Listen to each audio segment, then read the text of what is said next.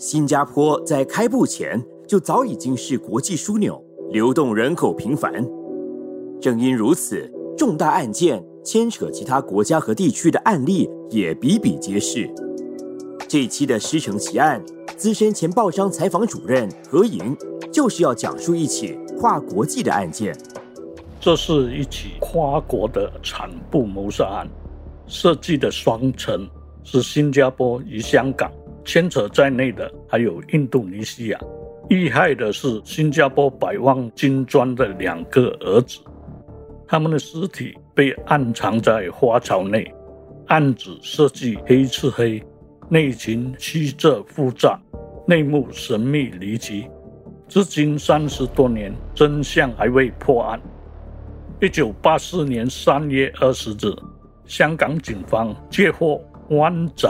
伊丽莎白大厦公寓住户的报案，说是大厦二十六楼有泄水地下，泄水是从屋内一个用水泥封死的花槽渗出来的。这个花槽放在露台的窗下，用来种植花草。警方撬开水泥，花槽内埋藏了两具用传单包裹的尸体，尸身高度腐臭。当中一具还惨遭肢解，双尸的双手都给铁链紧锁，凶手显然企图毁尸灭迹，却没想到花槽底下有个气口，血水穿孔而出，揭发了罪行。公寓住户偶然发现血水从楼上滴漏，已经令人发毛，没想到因此而揭发楼上单位的花槽内。竟然藏有两具尸体，实在是惊悚万分。双手上链，尸体肢解，毁尸灭迹，这起凶残的血案马上引起警方高度关注。法医相信两人最少死了十天，推断他们可能先喝下混有迷幻药的饮料昏迷之后，遭凶徒活活勒毙。凶徒应该不止一个。警方在花槽旁边找到了两张名片，上面印着两个洋名：史蒂芬和佐治。从入境处，警方查出这两人来自新加坡，他们是三十二岁的史蒂芬谢顺发与二十八岁的 George 谢顺成。两人在一九八四年。二月二十八日入境后，下榻于尖沙咀的一家酒店。死者身份被确认是新加坡人。两人为什么会出现在香港？入境香港以后，两人遭遇了什么事，以致客死异乡？尤其为什么凶手要对这两位外籍人士痛下毒手，残酷地夺走两人的性命呢？我们先来了解两位死者的身份。这对兄弟是百万金砖珠宝豪的少东。百万金砖创办于一九五四年，东主谢美新老先生育有五子三女。Steven 谢顺发是长子，George 谢顺成是老三。香港两名重案组高级警官过后来新加坡传问谢家家人，生意来往，商家。甚至是家庭医生，收集谢氏兄弟的背景资料与人脉关系。不过，新港警方都婉拒接受报界的采访。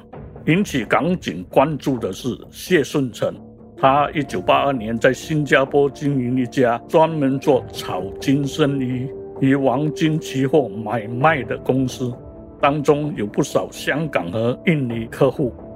一九八三年，新加坡政府调查黄金期货的非法买卖活动，这家公司忽然宣布收盘。收盘原因，相信是因为有大客户赖账不还，拖欠的金币最少有六百万新元。公司并没有收到当局调查，主要原因是客户都在海外。会不会是谢氏兄弟到香港追债不成？惨遭毒手。新加坡金庄两位少东，一盘炒卖黄金的生意，一票身份不明的客户。这起案件显然牵扯许多不明交易。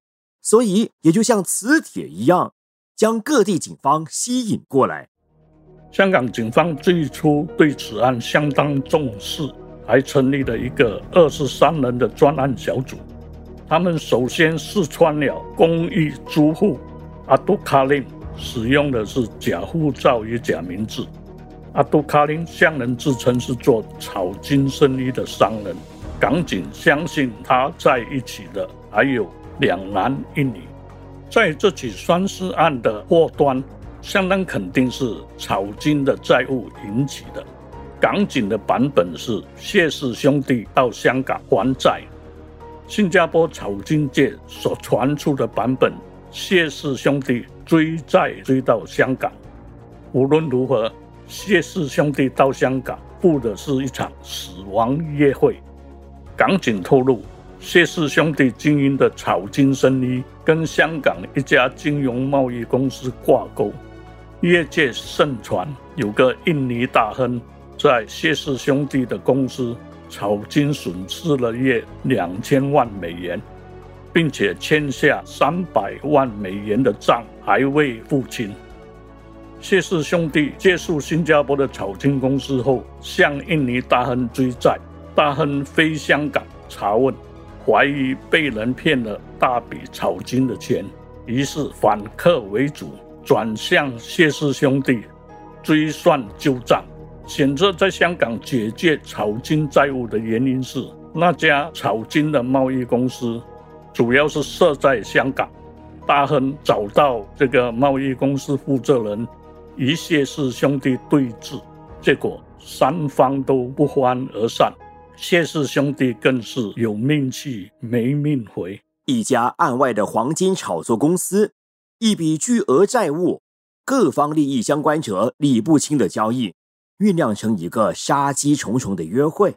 既然所有利益相关者皆有干案动机，那警方的侦办过程能顺利进行吗？谢氏兄弟这次赴港的行踪相当诡秘，同行者与所接触的人个个身份未明，来历也不明。尽管港警透过报界发布了三张拼图，基于联络三名印尼华人，最终还是于事无补，没了下文。不过，此案侦办期间，节外生枝。专案小组总负责人的汽车竟然在警署的停车场内给人安置了土制炸弹，还好他在开车时发现，即使捡回一条命。这名警官曾经飞来新加坡收集资料，难道是有人要阻止此案的调查？那动机是什么？炸弹事件究竟跟花朝双尸案有何关联？这的确是令人费解。除此，谢氏兄弟失踪后，谢家家人在东海岸路豪宅外接获一封勒索包裹，内里附上谢氏兄弟断掌与断指的照片，以及两人求救的录音带。录音带内有把声音，像是谢顺成以英语高喊：“快救我们，不然！”我们都没命了。为此，外传百万金砖老板谢美心曾经付出了赎金，一说是五十万新元，一说是两万美金。有关勒索的事，港新警方都表示没有接获报案。不过，谢家也没有公开否认。至于案件为何会从最初的海外追债，变成了绑票勒索。专案小组的推论是，谢氏兄弟与对方谈判破裂后，对方讨债不成，便绑了他们。等到赎金到手后，可能不满意赎金的数额，或是怒气未消，愤而撕票灭口。专案小组曾经怀疑案件可能有新加坡人设计。里应外合，把谢氏兄弟在香港的行踪出卖给对方，因此谢氏兄弟才会那么轻易陷入死亡圈套，双双送命。可是专案小组追查到，从湾仔凶宅拨出去到新加坡的长途电话，总共超过十通，而且都是在三月三日谢氏兄弟遇害后的电话。这些是否是肃金的谈判电话？过往香港的哪一个地区、新港两地的警方都守口如瓶。由于港新警方与谢家对此案的内情由始至终保密，因此整起案件好像密封的瓶子，至今还是秘而不宣的秘密。警方必然对每一起案件都竭力侦办，力求找出真相。但是这世上是否有完全的真相呢？有时没有确切的物证人证，就算有人证，人证是否据实以报？总以为受害人的家人会希望正义得以实现，但如果连受害人也有不可告人的隐情呢？有些悬案不是警方办事不力，而是涉案人都不以为破案。有任何好处？更多师承奇案的案件延伸，电视版的师承奇案罪案现场将结合案件扮演、查案人员和法证专家的专访，给你更全面的案件分析。请现在就到 Me Watch 观看，并继续给予师承奇案您的支持。